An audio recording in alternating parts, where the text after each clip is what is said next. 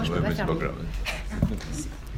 Donc bonsoir et bienvenue aussi nombreux au musée Yves Saint-Laurent. Je suis vraiment très heureuse d'inaugurer cette nouvelle saison de rencontres avec une star, une star internationale, une rock star, que dis-je, qui nous fait l'honneur et l'amitié euh, d'être le parrain de l'exposition L'Asie rêvée d'Yves Saint-Laurent. Kenzo Takada, bonsoir. Bonsoir. Alors, je sais que vous êtes venu pour les beaux yeux d'Aurélie Samuel, euh, qui est effectivement la directrice des collections du musée Yves Saint-Laurent et la commissaire euh, de l'exposition euh, L'Asie rêvée d'Yves Saint-Laurent. Alors, je suis très jalouse, je vous le dis d'emblée, mais c'est pas grave. On n'a pas trouvé mieux que vous pour nous parler d'Yves Saint-Laurent et du Japon. Le Japon où vous êtes né en 1939. Euh, dans le village de Hyogo, près de la forteresse de Himeji, et Yves Saint-Laurent, que vous avez connu et que vous appréciez, et qui vous appréciez.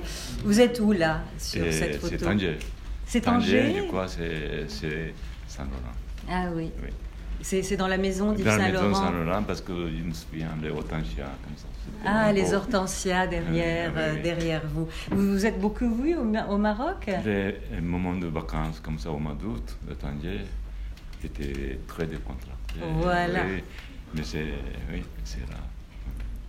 Donc des conversations. Vous avez l'habitude de dire qu'Yves Saint-Laurent a marqué votre carrière. En quoi l'a-t-il marqué? Mais, euh, pour moi, c'est Saint, euh, Saint-Laurent, c'est mon, mon idole. Quand j'ai euh, 14 ans, que j'ai commencé à intéresser le mode et tout, c'était justement, juste le moment que Saint-Laurent il a commencé Dior. Et, bah, et en plus, il était beau. J'ai vu les photos, juste comme ça. Il était ça, beau. c'est ça. Il était beau, il était oui. jeune. Oui, après, il, il a un directeur de, de Dior, elle a dit, euh, même pas 20 ans. J'ai dit, ouais, c'est vraiment, depuis, je suis, lui, c'est mon, mon idole. C'est la, euh, ma carrière, mon carrière de la mode et tout ça. Ça, à grâce à Saint-Laurent. Ah oui, il a déclenché effectivement votre carrière. Oui, et plus euh, école de mode que j'ai fait à Bunka, Tokyo. Mhm, mhm. C'est mon professeur qui est, qui est étudié syndicat de haute couture avec euh, M. Saint-Laurent et Karl Raphaël. Et ma, depuis quand il est devenu directeur de Dior, il m'a parlé beaucoup, beaucoup de Saint-Laurent. Il était tellement fier, était euh, même classe, Saint-Laurent et Karl. Et vous, ça, ça- Et il m'a- effectivement, votre rêver, imagination. Super. Alors, on, on va parler un peu de vous, on va faire plus ample connaissance, puisque vous êtes né dans ce Japon de l'immédiat après-guerre. Oui. Vous êtes le cinquième d'une famille de sept enfants. Oui. Vos parents tenaient une maison de thé. Vous avez été élevé dans la pure tradition japonaise. Vous avez porté le kimono longtemps. Moi, je, momentanément, juste le 1er janvier ou les fêtes de garçons et tout, euh, on a les kimonos. Pour, et c'était, j'étais très content d'habiller kimono. Mais ma mère était presque tout le temps kimono. J'aimais bien regarder comment Ah oui. Donc dans un habit traditionnel, euh, Oui. l'élégance effectivement euh, japonaise. Le Japon de votre jeunesse ressemblait à quoi? Parce que la guerre est, est terminée quand vous aviez 6 ans quand même. Oui, quand j'avais 6 ans, c'était juste, je suis entré dans l'école. Et c'était, bon, comme heureusement j'étais tout petit, je comprends rien. Et, mais il n'y avait rien, rien, rien. Et, 7 ans, 8 ans, il n'y a pas encore de télévision, il n'y a pas de télévision, juste radio. On a écouté le, le samedi après-midi un peu de radio. Mhm. C'est tout. C'est ça. Oui. Et télévision, c'est beaucoup plus tard. Beaucoup de destruction effectivement autour de vous. Et il n'y a pas de, il n'y a pas tellement de magazines, il n'y a Mhm. pas beaucoup d'informations. Et, mais vraiment, c'est assez noir, gris. Ah oui. Et seule chose, c'était le cinéma, qui a quand même, euh, à Himeji, il y a trois, quatre cinémas.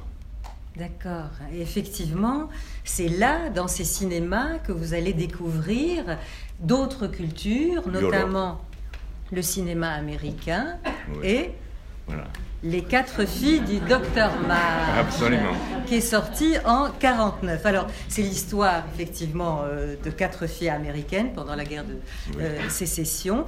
Et vous êtes impressionné, non pas par les Oui. costumes du film, non pas par la beauté d'Elizabeth Taylor ou de Janet Leigh dans le rôle des sœurs, non? Vous êtes impressionné par le lit que vous voyez dans leur chambre. Quelle Oui, idée, il y, y avait tout, il y a dans ce film, il y avait tout ce qu'on on pourrait ver.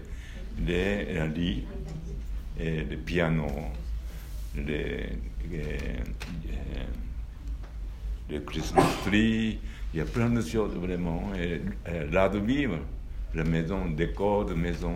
Ah oui, un autre art de vivre. Ah oui, oui. Ah oui. Ah. Et alors, le lit, vous demandez, vous Oui. demandez pourquoi on n'a pas un lit pareil On a, pas vu, on, a, on a dormi tout le monde avec Oui. Et bon, euh, après ce film, j'ai mis dans un placard de mes futons. J'ai bien euh, enlevé les futons et j'ai mis juste un futon comme on dit. Voilà. Alors, comme- vous avez voulu avoir comme- un lit. Comme, euh, oui, Alors, le film.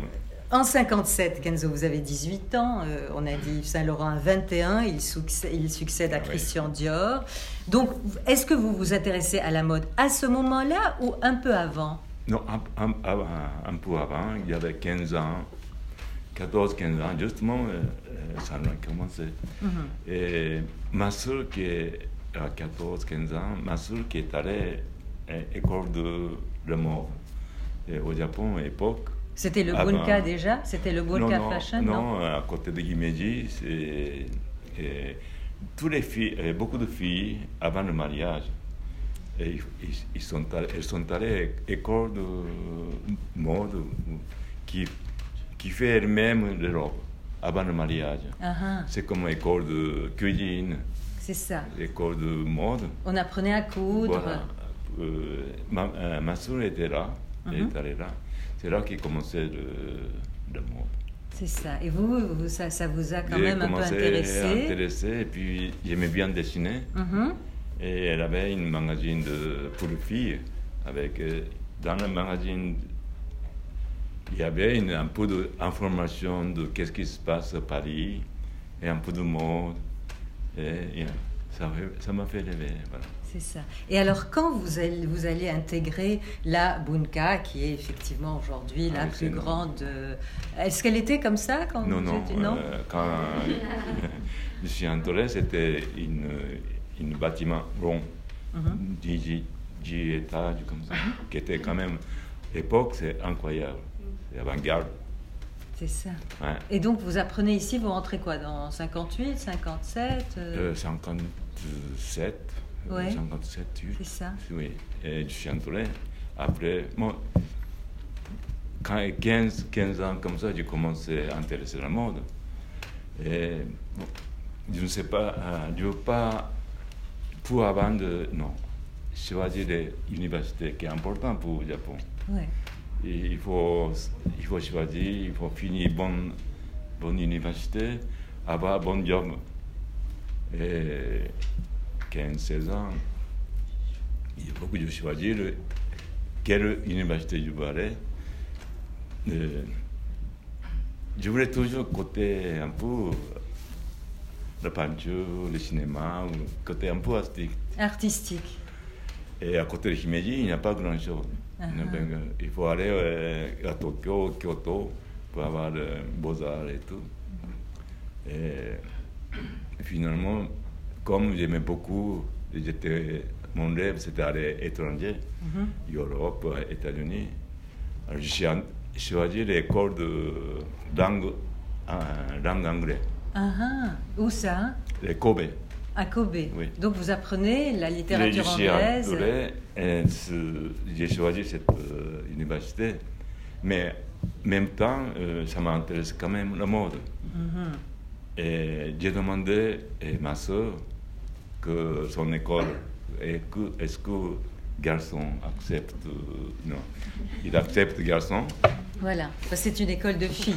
Oui, alors j'ai dit, non. Et puis, euh, j'ai demandé quelques euh, écoles de mode à Kobe, Osaka. tout le monde euh, dit non. J'ai pas demandé Kyo- Tokyo. Ouais. Et je suis entré, bon, je, je suis entré à l'université. Et après, juste un mois ou deux mois, même pas deux mois, pour, à, euh, la maison à Kobe, euh, école de Kobe, tout le temps. Dans le il y avait une fiche, euh, école de mode à Tokyo Bunka. Euh, première fois, ils ont accepté les garçons. Ah, Et là, quand j'ai vu ça, ah, j'y vais. J'y vais. oui. Mais bien sûr, mes parents ils ne sont pas d'accord du tout. Et alors, j'étais juste au mois de mai, euh, juin, juillet, août, euh, fin mi-juin, Mhm. pendant deux mois, j'ai travaillé, Mhm. gagné l'argent. Qu'est-ce que vous avez fait? J'ai fait des, des, des tofu, Des tofu. tofu, Ok, de, euh, livraison de tofu. Bravo. ouais. On n'est pas ce soir, on n'est pas venu avec du tofu. Alors ça va pas. Mais le tofu, c'est quand même c'est délicat. C'est, c'est, Bien c'est- sûr. Ça, avec euh, Avec la, avec la Avec bicyclette. oui, ah oui. fait. Et pendant deux mois, j'ai travaillé. Et je suis parti au mois de septembre de maison. Et bien sûr, ma, euh, ma mère était très inquiète, inquiète, mais Ouais. Mais ça a été. Vous êtes rentré effectivement à la Bunka. Mais est-ce qu'il y avait des débouchés pour les jeunes couturiers? Est-ce qu'il y avait des maisons de couture à ce moment-là, de grands couturiers comme il y avait en France? Non, à l'époque, ça commencement de, euh, aussi au Japon, un peu de créateurs, Mhm. Il y avait euh, mais Anna Emory. ah, Anna voilà. Mori, Ouais. bien sûr. Mais c'était grand star. euh, mais quand je suis entré à Bunka. Première chose que j'ai demandé, c'est est-ce qu'on peut avoir de, de travail après? Mhm. Et à l'époque, il n'y avait pas grand euh, prêt-à-porter, il n'y avait pas grand-chose. Et, ma- et les mêmes professeurs, ils ne savent pas qu'est-ce que... euh, Les débouchés. eh oui, Qu'est-ce que vous allez travailler après? Comment? C'était tout noir. Et, mais bon, Vous avez persévéré. Oui. Vous vouliez faire ça. Et pourtant, de grands couturiers occidentaux venaient au Japon dans les années 60 présenter leur collection, comme Yves Saint Laurent, qui est venu en 63. 63. Regardez. vu, oui. Printemps-été 63, la haute couture collection. Et c'était, je crois, à l'hôtel impérial. Ah, impérial, moi j'étais, oui. Vous étiez là. Oui, oui, j'ai- vraiment, je veux absolument voir. Est-ce qu'on vous voit de dos là Non On ne vous voit pas Non, c'est dommage. C'est pas vous. Voilà. Alors là, on a l'impression qu'Yves Saint Laurent va faire un show. Ouais. C'est Johnny Hallyday, hein, devant son micro. Là, Ah, on sait Mieko. qu'il est. Voilà. Mieko. Miyako. Et puis euh, Il y avait Victoire. Victoire qui, Qui est là, là, qui oui. est la première Ouais, euh, sur la était, oui, avec euh, droite. Voilà, elle est là sur- avec Avec son ça, chapeau. C'est pas vous là sur la Non, non. Non, c'est pas vous. Malheureusement. Moi, j'étais- Alors, euh, Yves Saint Laurent va faire. beau. Il- ouais, magnifique ces photos. Il va faire du tourisme, Yves Saint Laurent, euh, Ah oui. euh, au Japon. Il va se rendre à Osaka où il a défilé Ah oui. effectivement. Donc il était à Tokyo, là, là où vous étiez. Donc après, on va le voir. Des photos merveilleuses. Ah oui, Regardez, les- en charmante Maiko. compagnie. Voilà. De la, la- courtisane, vous la connaissez? Maiko. Ah, c'est Maiko. c'est- Oui, je ne. je ne- euh, après, la bien geisha. Ouais. Maiko, Ah. c'est plus jeune. Mais Maiko, D'accord. avec Maiko, coiffeur. c'est une apprentie euh, courtisane. Voilà. Ah, c'est le premier grade avant de devenir courtisane. D'accord. Donc, On voilà. l'identifie à son col. Ah oui, mais. oui, c'est Ah, très bien. Avec ce sujet, tout Ah, ce est vous moment. voyez ça Alors là, Mais- il passe aux choses sérieuses. Il est là en train de, de dîner ou de Oui, déjeuner. Oui, oui. Voilà, on- Dîner, certainement. du dîner, certainement. Vous n'avez pas parlé ensemble de courtisane Non? Non. Pas du tout. Non, non. Il ne vous a pas dit. Bon, alors, euh, il continue effectivement son tourisme au Japon. Oui. Il visite Nara, euh, qui est l'ancienne capitale du Japon et qui abrite d'importants temples, comme vous savez, euh, du 8e siècle, notamment le temple de Todaiji, où se trouve euh, grand Bouddha. grand Bouddha en bronze, 15 mètres de haut. Alors, vous voyez, il est là dans le parc. Et ça, c'est. Ça, c'est. Pas. Ça, c'est Kyoto. pas. Ah, ça, c'est Kyoto Kyoto, non, je- Non, je Non, crois est qu'on est Nara. regardé Ah, Nara d'accord. avec Ouais. les, les daims en Ah liberté. oui, qui Ah oui, semblent- c'est Nara. Oui, Ben voilà, qui semble Absolument, vous avez raison. Pardon. Regardez là comme il est content Ah oui, oui. avec le daim. Alors je ne sais pas si la passion d'Yves Saint-Laurent pour Bouddha, euh, pour origine la visite de, de- des, des temples de Nara, mais on se souvient effectivement du Bouddha qui ornait son cabinet de oui, oui. curiosité, rue de Babylone. Et vous, vous avez aussi une passion euh, pour Bouddha Kenzo. Elle date de quand cette passion? C'est ça, Bouddha, quand j'étais petit, j'aimais- euh, il y avait peur. Ah, de Bouddha? Oui, Bouddha, on trouve dans le, le temple Uh-huh, quelque chose un peu très religieux. uh-huh. Et pour, les, euh, pour les enfants, c'est un peu quelque chose un peu. Il faut pas Effrayant. oui, oui. Effrayant. Et mais quand je commence le Bouddha euh, vraiment différemment, Uh-huh. c'était à Paris, au bout de 10 ans. Vous voyez, ça c'est un de vos Bouddhas. Ouais. dans votre ancienne demeure. Ouais. Donc c'était un signe religieux, après c'est devenu quelque chose de que- culturel oui, pour vous? quand j'ai commencé à aller Thaïlande, Inde, Mhm. on voit comme euh, vraiment une A, comme statue de A. Voilà, Voilà, comme ça que. qui a une dimension culturelle. Voilà, D'accord. Et oui, parce que dans une de vos multiples interviews, j'ai noté euh, cette phrase. Toute la force spirituelle de Bouddha passe par leur beauté. Euh, Bouddha évoque la pureté, la paix, et j'aspire tant à cette sérénité. Ah ouais. C'est vrai que vous vivez entouré de Bouddha? Et moi, pas tellement. Pas tellement Ah bon mais j'adore, j'adore. Encore des journalistes n'importe quoi Oui, mais il y avait beaucoup de Bouddha. J'avais beaucoup de Bouddha, mais j'ai vendu. Bon. Ah, bon, ça, bah, Mais- non pas- c'est pas tout à fait faux. Hein, comme ça. Mais surtout, moi, j'adore les Bouddhas japonais. Ah, Ah, ils ont des- une tête, quelque chose tellement délicat. ouais. Ah oui, mais j'adore. Et quand vous avez fait cette série pour Baccarat, C'est Baccarat, oui. ça c'est des Bouddha. Bouddhas japonais ou Bouddha pas japonais que j'avais, oui. D'accord. Alors, est-ce qu'il vous est arrivé, lors de vos conversations avec Yves Saint-Laurent, de lui demander pourquoi il a fait le voyage au Japon? On sait quand même qu'il n'a pas énormément voyagé. Est-ce que vous avez eu cette conversation ensemble? Non, euh, oui, moi, je, je suis très timide. Bah, Lui Et- aussi. mais ça, là, Ça n'arrange pas les même- choses. Oui. Même, on n'a jamais Non. pas parlé, tu sais. Bon, alors, Mais on voyait euh, tous les soirs. vous voyez tous les soirs, mais... Le- au mois d'août. euh, Ah oui. ah ouais. Et donc, il vous suffisait d'être ensemble. Ouais, mais moi, pour moi, c'était quand même idole. Ah, vous étiez voilà. impressionné. Oui, quand même, oui. D'accord. Alors, qu'est-ce qui vous pousse à vous embarquer à 25 ans, le 30 novembre 1964, sur un cargo en direction de Paris? Cargo, oui. Bon. Est-ce que c'était un cargo ou pas? Non, des, des- Ah bon? Encore des journalistes. C'est pas vrai. Non, mais moi, je pensais le cargo, mais c'était un. le- Un bateau normal. bateau, oui. Ben voilà. Oui.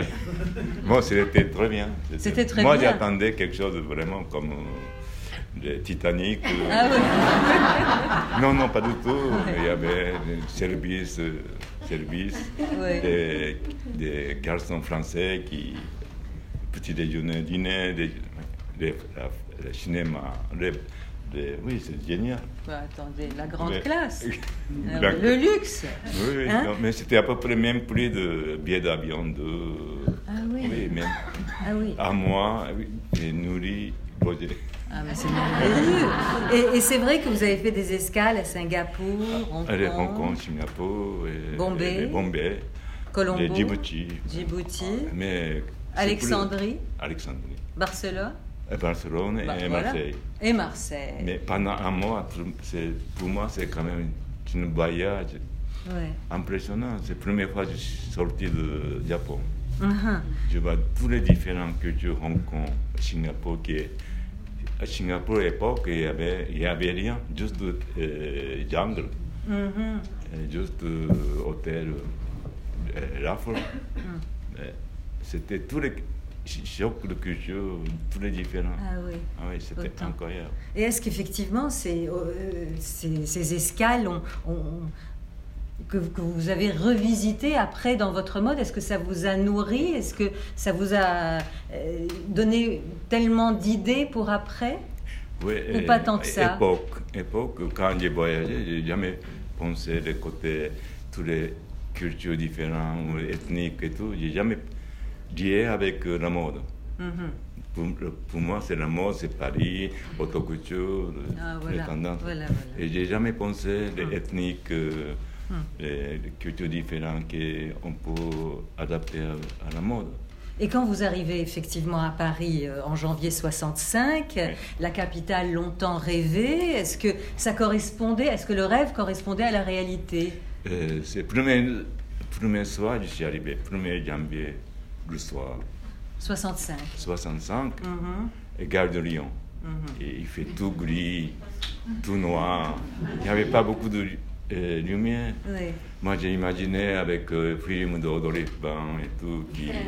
qui Ça qui, pétille. oui, qui- oui, Voilà. là. Euh, non, Et Déception déception, oui. Ah oui Et puis tout d'un coup, je- il faut parler français. Alors que ça, vous n'avez Oui. pas pensé quand même que c'était bien d'apprendre trois mots là. Ça- mais ça, c'était première impression. Mais après. Les femmes, par exemple, vous les voyez dans la rue, vous les trouvez comment? Mais ça, c'est euh, après le lendemain, j'ai commencé regarder. ah, ah, le soir, non.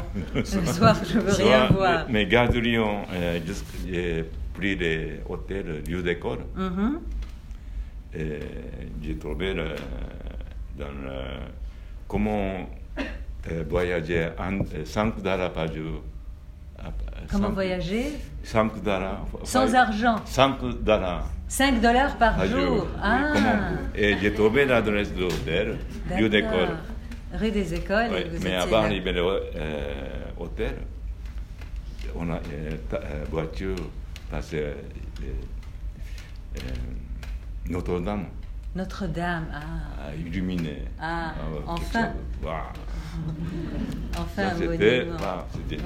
Ah oui, la première émotion à Paris, c'était Notre-Dame. Euh, oui, et après le Gare de Lyon, oui. Alors, est-ce que est-ce que c'est vrai que c'est le couturier Louis Ferraud qui vous a encouragé euh, à, à travailler effectivement, à présenter vos, euh, vos, vos dessins euh Oui. Et pourquoi vous allez Pourquoi- voir Louis Ferraud? Puis, pourquoi Louis Ferraud? Parce que quand je suis entré à l'école euh, Bunka, Mhm. le premier défilé, quand je suis entré, c'était Pierre Cardin. Ah, C'était euh, impressionnant. Et puis, deuxième année, c'est Louis Ferraud qui a Ah. présenté les, les collections. Vraiment un peu comme euh, Brigitte Bardot, les, Voilà, Et c'était pour moi tellement mignon et joli. J'adorais. c'est ça. Ouais. C'était pas du tout euh, haute couture de. Mhm. C'est différent. Et puis quand je suis venu à Paris, j'ai passé mon hôtel qui était à côté de Place Clichy. J'ai- tous les jours, je, je suis allé, euh, j'ai passé Saint-Honoré et jusqu'à Champs-Élysées pour voir des yéyés drugstore. Ah, Et j'ai passé tous les jours euh, devant la boutique Louis, Louis juste devant l'Élysée.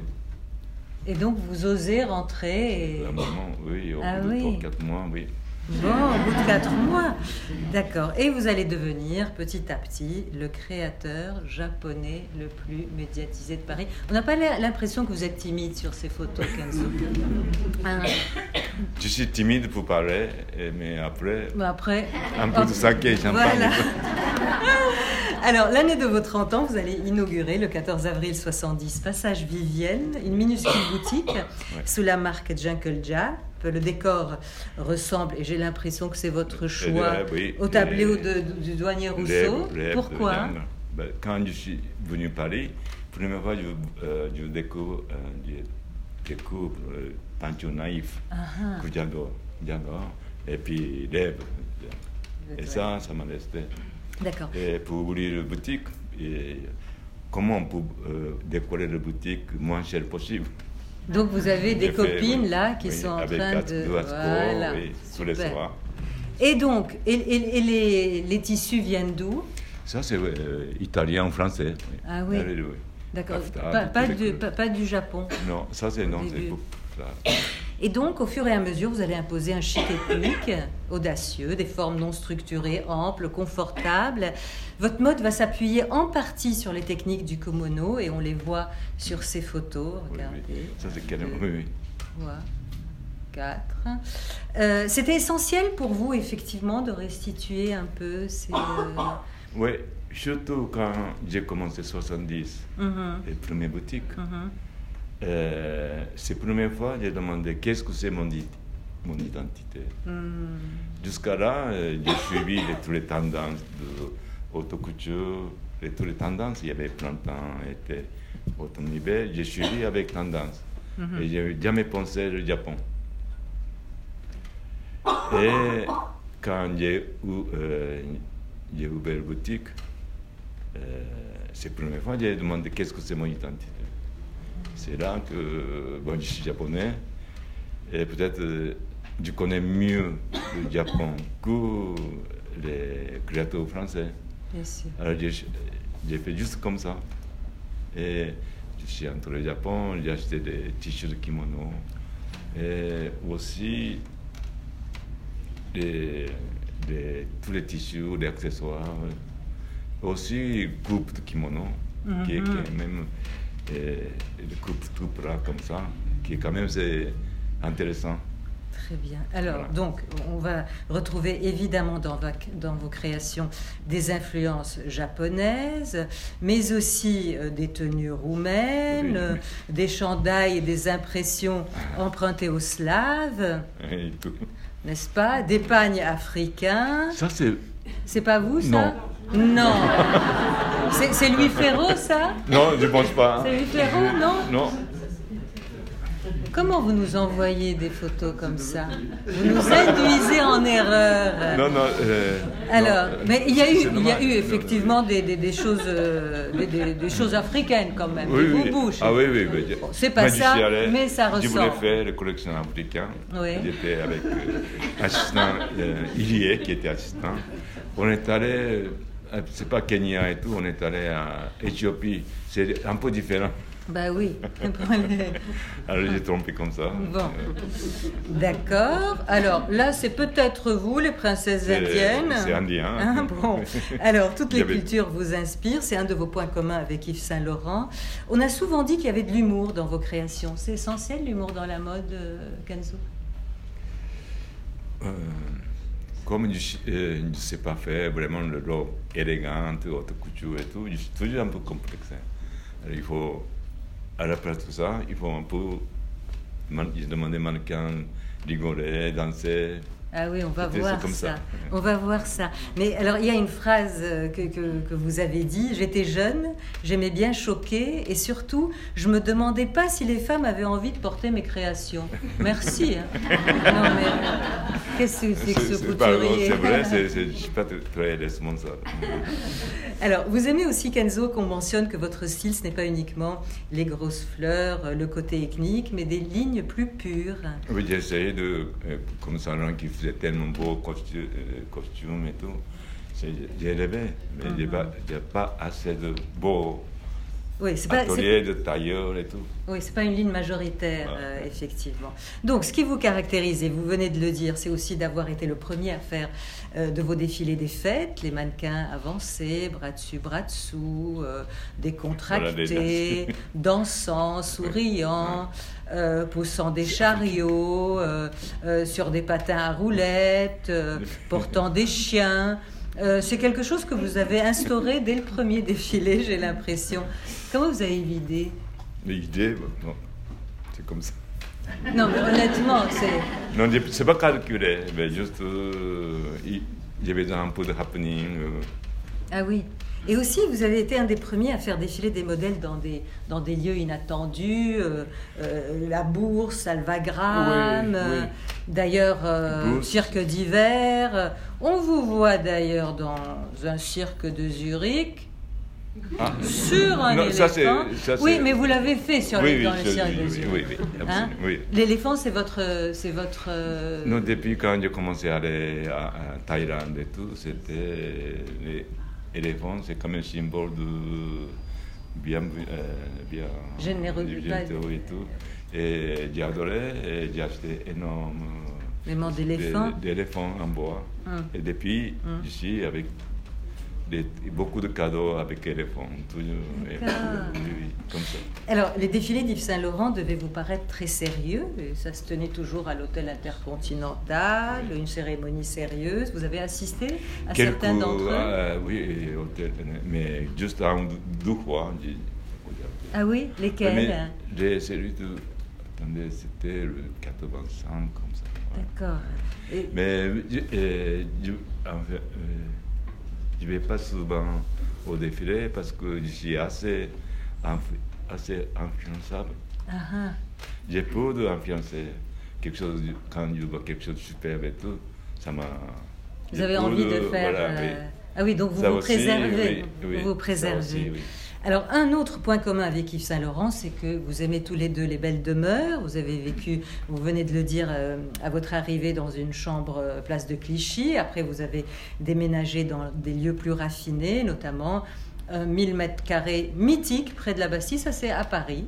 C'était là où euh, euh, vous habitez, euh, entouré d'antiquités, de choses. euh, Oui, pas comme ça. quand même. Hein Et puis on a tous en tête les photos de la rue de Babylone d'Yves Ah Saint-Laurent. Euh, et vous avez fait tous les deux vos adieux à la mode, vous au Zénith, c'était le 7 octobre 99, devant 4000 invités, un show grandiose euh, Ça, pour célébrer vos 30 ans de carrière. Les tableaux se sont enchaînés, donc ici on voit effectivement le Japon, oui. euh, après il y avait des folklores de l'Est, oui. il y avait des choses de Londres, le Paris de Douaneau, etc. Oui. Et la fête a continué avec ses oasis, des tapis volants, on le voit là-haut, euh, et des derviches tourneurs euh, suspendus dans les airs, euh, les éléphants, Et, effectivement, oui. des chevaux blancs, etc. Oui. C'était important pour, ces, pour, ces, pour marquer ces 30 ans d'en mettre plein la vue.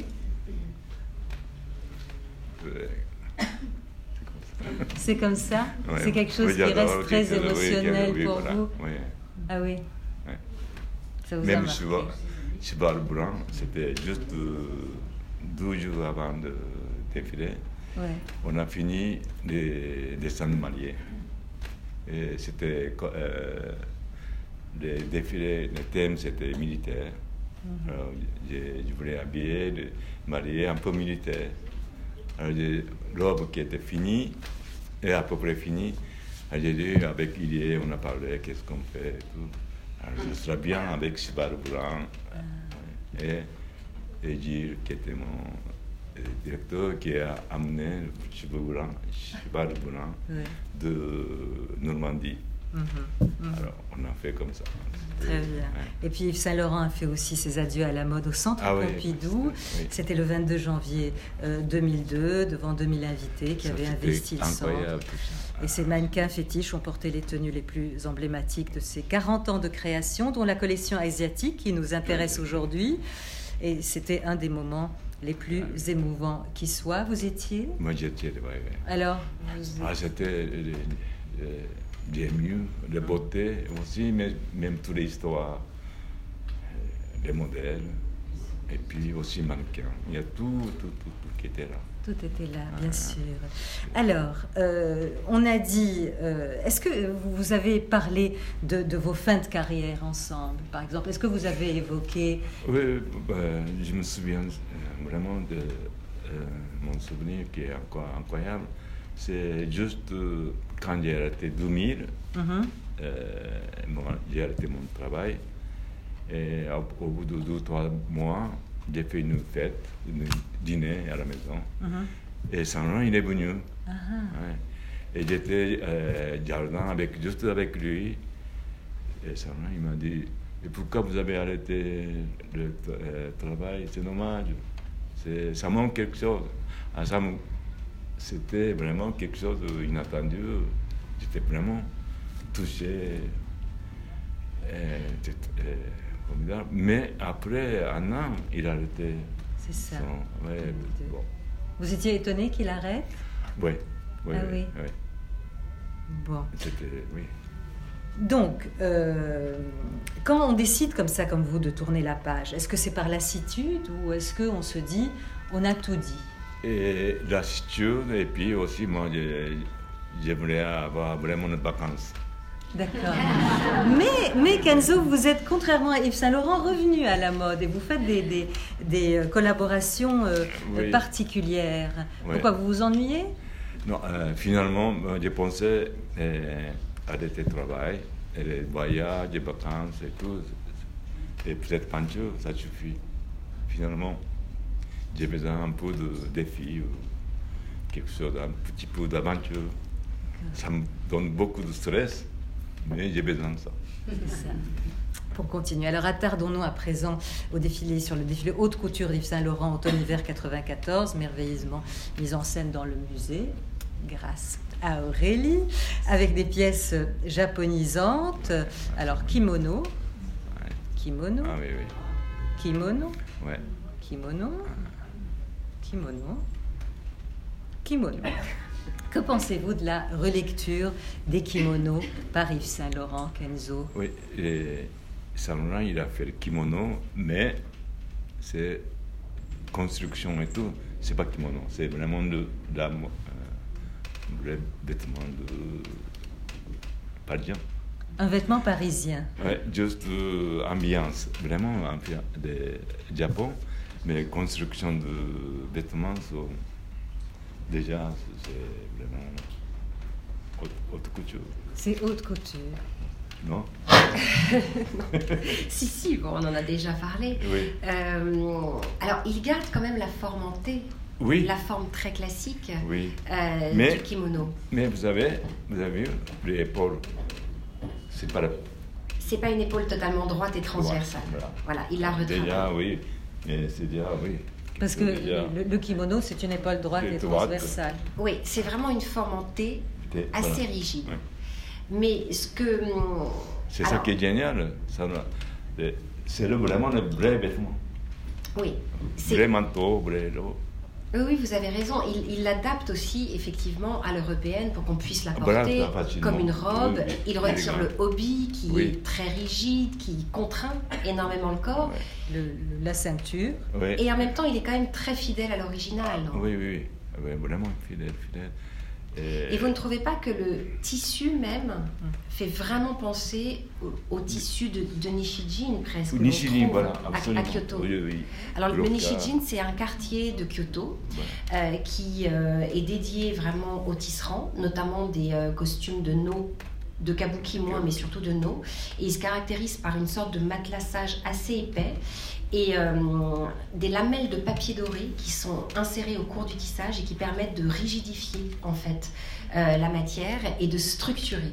Et moi, la première fois que j'ai vu justement euh, le damassé vert et tu l'as Monique. Oui, vert et voilà et violet, j'ai vraiment cru que le tissu était, était japonais. Japon- Ah.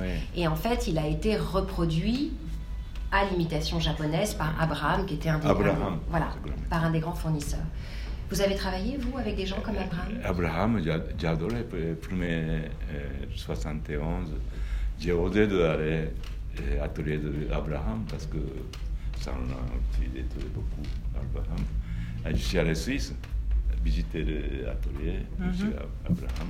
Il m'a montré tous les, euh, Tissu. tous- les tissus et même archives et tout. Et finalement, pour nous, c'était trop cher.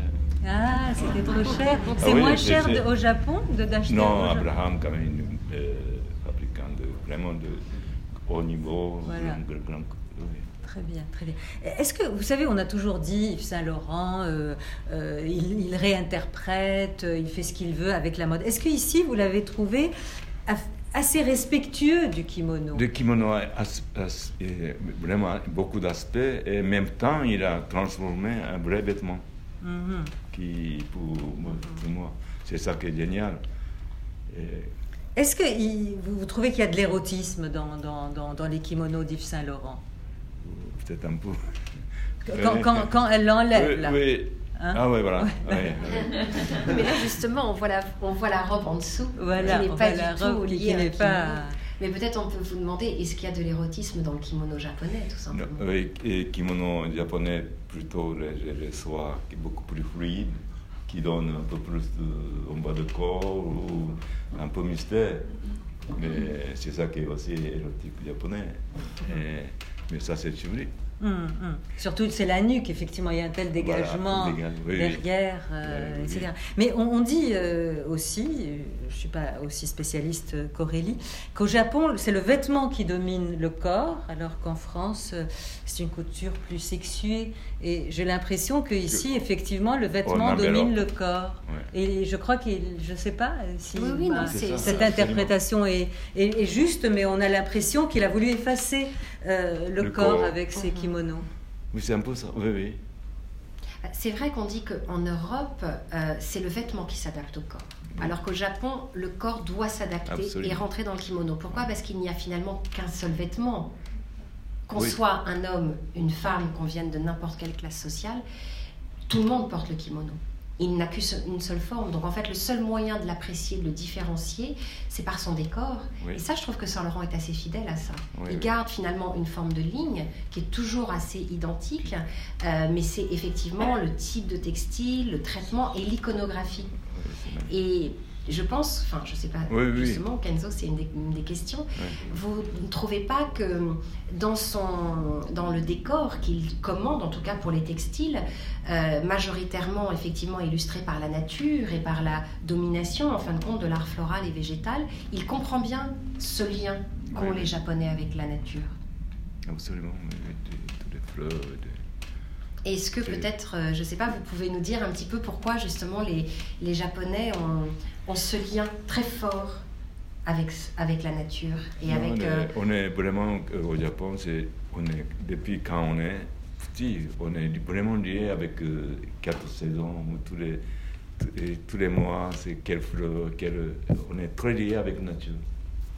Et le kimono aussi, c'est vraiment, alors, par exemple, geisha ou courtisan. Et au mois d'avril, tous les geishas maïko avec motif de sacre cerisier. Au mois de mai, c'est des- De l'iris. Oui, il y a toutes les saisons différentes. Ça, c'est incroyable. Ils sont très importants, la nature. Codifié comme ça, chaque saison a Oui. ses motifs. Oui, euh, absolument. Ça, ouais. Ah oui. Ça, c'est incroyable. Mais et même à Kyoto et tout, euh, tous les euh, geishas et maïko, ils continuent encore, même. Même aujourd'hui, C'est incroyable. Mhm. C'est une beauté. dans, dans le.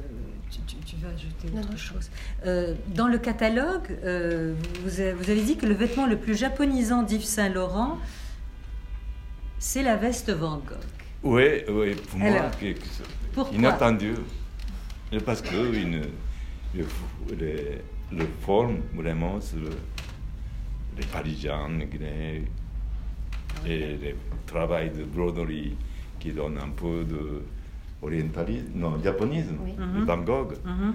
euh, que je trouve c'est le, les, les plus beaux interprétations du Japon comme ça. D'ailleurs, Yves Saint Laurent avait commandé des paravents quand il était au Japon. Il avait Oui. des paravents euh, japonais, effectivement, avec des, euh, des Ah oui. motifs de, de fleurs. Ah euh, oui. Qui, et ça, ça lui tenait à cœur. Donc, c'est pas uniquement, effectivement, Van Gogh, c'est, peut-être tout ça réuni. Est-ce que Mais vous- quel travail, vraiment, du, quand je vois, vraiment. Tout ça, c'est une broderie, C'est une euh. broderie incroyable. Les, les broderies, et je pense que dans la dans l'approche du dessin, même si ça vient par l'intermédiaire de Van Gogh, ça vient quand même déjà de Hokusai. Hokusai, oui. et de- du traitement des iris de la série d'Okusai, Iris et, et, et Oui. Sauterelle. Et finalement, est-ce que la, vous ne trouvez pas que la broderie et même la façon dont est rendue justement la profondeur, c'est encore plus japonais? Ah oui, mais c'est vraiment de. avec le textile qu'avec la peinture Oui, oui, mais vraiment comme une- quelque chose de là différent. Mm. C'est une art. C'est incroyable. Com- Combien d'heures euh, pour broder, par exemple, une veste comme ça, Aurélie? J'ai aucune 600, idée. oui. 600 heures. Ah oui. Il y a eu combien de modèles? Est-ce qu'on sait, effectivement? Combien de modèles au total? Je ne sais pas. Nous, on en a deux. Un prototype euh, et un modèle de cliente. Mais je pense qu'il y en a d'autres qui ont été commandés. Mais il y a surtout une cliente, mais on ne l'a jamais vue, qui a commandé un manteau entier. Euh, Iris. Oui. Waouh. Est-ce que vous Mais on n'a connaissez pas, malheureusement. Alors, on va lancer un appel. Si la cliente est dans la salle, on est preneur. Alors, vous connaissez, est-ce que vous connaissez les croquis euh, Ah. d'Yves Saint-Laurent pour la collection Asie? Ça, c'est effectivement pour Opium. Et regardez. C'est magnifique. Il est liberté totale. Hein? Il a une main. Oui, la liberté totale, il fallait. Oui, la Mais liberté ça- du trait. Ça évoque le manga, vous trouvez pas? Manga, oui, un peu, oui. Mais c'est incroyable. Moi, moi, je connaissais les, les croquis de Saint-Laurent. C'est différent. Les croquis, les croquis préparatoires Ouais, des collections oui. en noir et Et blanc ça, et, qui ont une ligne et qui privilégient euh, évidemment la ligne du vêtement puisque Oui. c'est pour. euh, Mais justement, ces dessins n'ont pas servi du tout à confectionner un vêtement. hein. C'est Ouais. pas du tout un croquis préparatoire. D'ailleurs, on ne sait pas exactement à quoi ils ont Ça, c'est servi. incroyable, quand même, incroyable. C'est quel talent. Euh, euh, Aurélie, combien de modèles euh, japonais ou japonisants on trouve dans, la, dans les collections d'Yves Saint-Laurent Est-ce que c'est Alors, il y a eu plusieurs collections d'inspiration japonaise. En même temps, celles qui sont le plus proches des kimonos, c'est quand même les modèles de 94 et ça, ça marche plus. Et ça n'excède pas une dizaine. Donc, c'est quand même très peu. En même temps, on peut trouver des influences du Japon, en fait, et de l'Asie, je dirais d'une manière générale, dans beaucoup de ces collections. Que ce soit justement, je trouve, notamment surtout sur le tissu. En Ah fait, et sur cette façon qu'il a de commander des motifs brochés assez euh, en relief qu'on trouve vraiment sur les kimonos Oui. damassés qu'on appelle Damasé, les rinzu oui, euh, et qu'on trouve à Kyoto. Donc ça, il y en a quand même beaucoup dans toutes les collections. Donc je pense qu'ils regardent le Japon depuis le début, même si c'est l'Inde qui ressort de manière beaucoup plus probante tout au long des collections. Euh, en tout cas, pour le traitement du tissu, je trouve que le Japon est assez présent. Ou parfois aussi, par exemple, quand il fait une broche ou un, euh, un Ah bijou en forme de libellule. Par exemple, et la Libellule. c'est le symbole du, du Japon, donc c'est assez, euh, assez intéressant de voir comment il s'y est. Parce qu'il le- il le visite quand même très tôt, en 1963, alors que par rapport à l'Inde et à la Chine, qu'il ne visite jamais, Jamais. où il reconstitue complètement un pays finalement qu'il a presque fantasmé, j'allais dire, Oui. le Japon, il a une vision réelle et presque peut-être Peut-être, euh, trop oui. littérale. Peut-être à cause de ça, peut-être il est très réservé pour. Oui, très réservé. Hein, oui. réservé. Mhm. Peut-être. Mhm. Ouais, Parce que les Chine, l'Inde, il- a fait vraiment le, Ouais. ah, des fantas énormes. C'est peut-être parce qu'il est allé qu'il Oui. avait, euh, Ouais, qu'il avait eu cette euh, réserve. Mais un peu. oui. Vous avez, vous avez raison. Enfin, moi, c'est quelque chose que je me demande justement. Est-ce que c'est pas parce qu'il connaissait le Japon euh, que finalement il en a livré une vision effectivement un peu plus littérale, très conforme à ce qu'il avait vu, peut-être aussi comme un hommage finalement à ce pays, alors que la Chine et l'Inde n'y ont pas, voilà, il n'y est pas allé, donc il se permet une forme de liberté Peut-être, oui. créatrice. peut-être. Vous êtes Peut-être. d'accord Mais c'est dommage. avant, il aille au Japon. Il fait collection de Japon. Ah Fantasme. Ouais. Ah, Vous voulez dire qu'il mais aurait dû c'est en faire des aussi Oui. ah, différent. Mais c'est, oui. Mais c'est compliqué parce que comme il y va en 63, il aurait fallu qu'il fasse une collection dès la première en fait. Oui. Euh, non, mais c'est magnifique. On va peut-être passer euh, aux questions, si questions il y a, avant de, de conclure. Je voulais dire, Saint-Laurent est allé en Chine en 1985. Il a même fait une exposition énorme. Oui. Oui, mais c'est bien après la collection chinoise qui date de Il a 1977. fait la Chine et il a fait son. Alors, pour la collection chinoise, comme il n'y était pas allé, son inspiration est principalement sur les objets et sur les livres, et pas sur ce qu'il a vu sur, sur place. C'est-à-dire qu'il est allé en Chine. Non, non, Bien bien, sûr. sûr. Il y est allé, mais bien plus tard. D'autres questions? Ou peut-être Madame. Oui, une question concernant le fameux rose Saint-Laurent. Oui. J'aimerais savoir, pour moi, c'est plutôt Kenzo qui lui a donné de Le son rose. Moi collections de Kenzo. Mais oui, oui, oui, oui, oui. On- on- Donc c'est un petit peu qui, qui a eu l'idée, parce que c'est quand même Saint-Laurent qui se l'est approprié. Et, euh, et Kenzo l'avait déjà bien avant dans ses collections. Alors, le rose rose. Vous avez des, des- vous savez ces robes longues, roses, taffetas, euh, avec Ouais. des c'est superbes quand même. De toute manière, mais- vous avez beaucoup utilisé des Mais roses. Rose, rose, le couleur rose Rose, rose. rose. Couleur Ouais, rose. j'ai premier- un des premières boutiques euh, non, du passage choiseur, j'ai j'ai décoré avec rose de Magritte. Rose de Madrid. Ma- Magritte. Un peu Ah, de Magritte. Magritte. Oui, un peu. Peut-être, et puis, bon, de- Donc, rose, madame- même les fleurs. Madame Les pose fleurs. la question d'une Oui. manière très élégante, mais elle voulait savoir qui a copié qui. Mais rose, c'est étern- éternel. Ben voilà, monde, ouais. voilà, Les- vous aussi, quand même, Saint-Laurent, c'est Paris. Paris, quand même, image de rose. D'accord. Oui, parce que pour parfum, Oui, bien Paris, sûr. c'était rose. Et puis, Il faut voir les dates, madame. On n'est pas très pointu sur le sujet. de- Et moi, j'adore le rose, mais et plutôt, moi, je- comme je suis japonais, plutôt pivoine. Oui. Ah, Et puis on peut aussi essayer d'être totalement neutre et de se dire que ce rose, il vient d'abord de l'Inde. Et euh, donc, euh, Ouais. il a précédé les deux. D'autres précisions? Oui? Euh, c'est pas par rapport à la collection, mais je voulais savoir quelque chose par rapport au parfum Kenzo, c'est possible? Par rapport au parfum Kenzo, lequel? Euh, Je voulais savoir euh, si c'est vous qui avez eu l'idée de créer des parfums Kenzo ou pas du tout? J'ai commencé le parfum assez euh, très, très tôt, euh, 60, euh, 80, 79. J'ai 79. commencé King Kong. Et, et puis après, euh, 86, 7, euh, on a commencé sérieusement le parfum.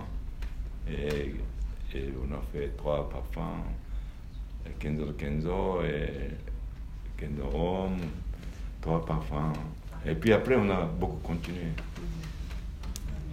Mais euh, au début, le parfum, moi je ne suis pas spécialiste de parfum, mais surtout le travail de faire le parfum, c'est il faut commencer avec flacon, et travail de, avec parfumeur qui est discuté, on aime, on n'aime pas. C'est collaboration qui est, j'ai trouvé très très intéressant. Et ça m'a beaucoup plu, surtout flacon d'abord. Mais c'est vous qui avez eu l'idée effectivement de faire un parfum Kenzo ou euh, Non, c'est. on, on vous a proposé, tiens, ça serait bien ça, oui. de faire un parfum Ouais, et 70, on a, euh, 76, 17, on a commencé pas mal de propositions. J'ai dit non, je ne connais pas, je ne connais pas. Mhm. Et puis, euh, si on fait, on fait nous-mêmes. Et on a choisi King Kong.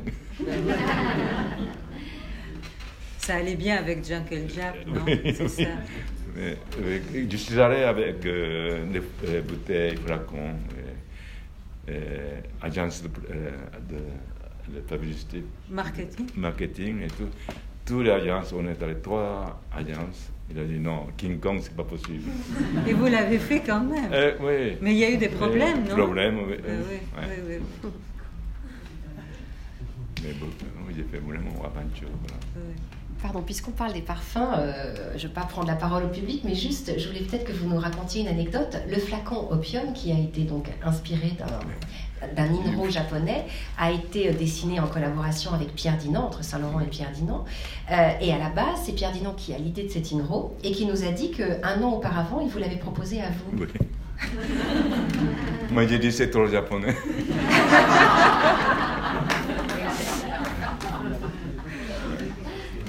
Vous avez changé. voilà. Vous Mais- l'avez regretté, Kenzo? Euh, non, mais il a, Saint-Laurent, il a tellement bien adapté le fait aller plus loin.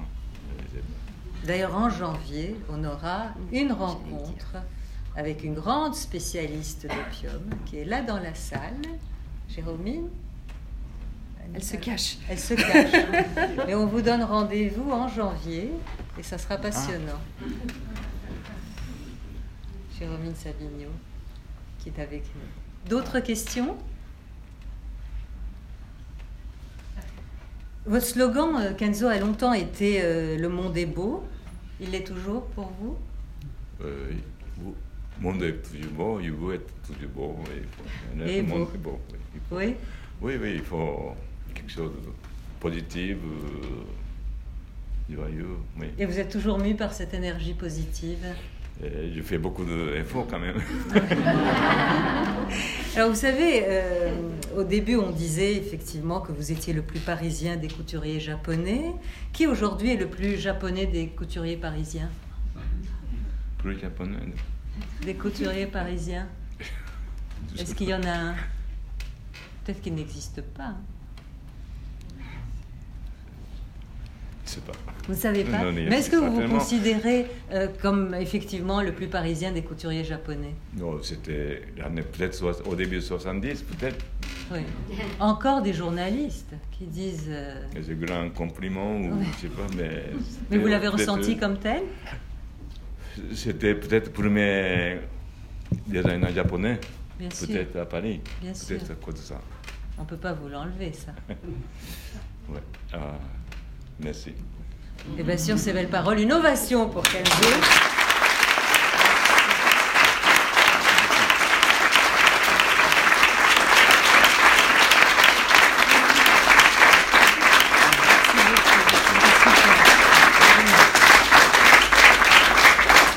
On peut continuer comme ça éternellement et tout, venir toucher Kenzo. je veux dire que- Alors, je vous signale que la prochaine rencontre aura lieu quand, Aurélie? Puisque c'est avec Aurélie, elle-même ne le sait pas. Le, le, le 7 novembre. Pardon, j'avais un trou. Ben voilà. Euh, avec. Et le thème alors? L'Asie rêvée d'Yves Saint-Laurent. Ben voilà. Alors sachez que dans le catalogue euh, de l'exposition, il y a un très beau texte de Kenzo et que le catalogue, vous pouvez le trouver dans la boutique. Et peut-être Kenzo, vous aurez envie de le dédicacer, on ne sait pas. Vous, vous faites ça Oui, pour oui. nous Oui, oui, mais. Ah bah voilà, on est là encore pour quelques temps. Merci beaucoup à vous d'être venu. Je vous embrasse. C'était super.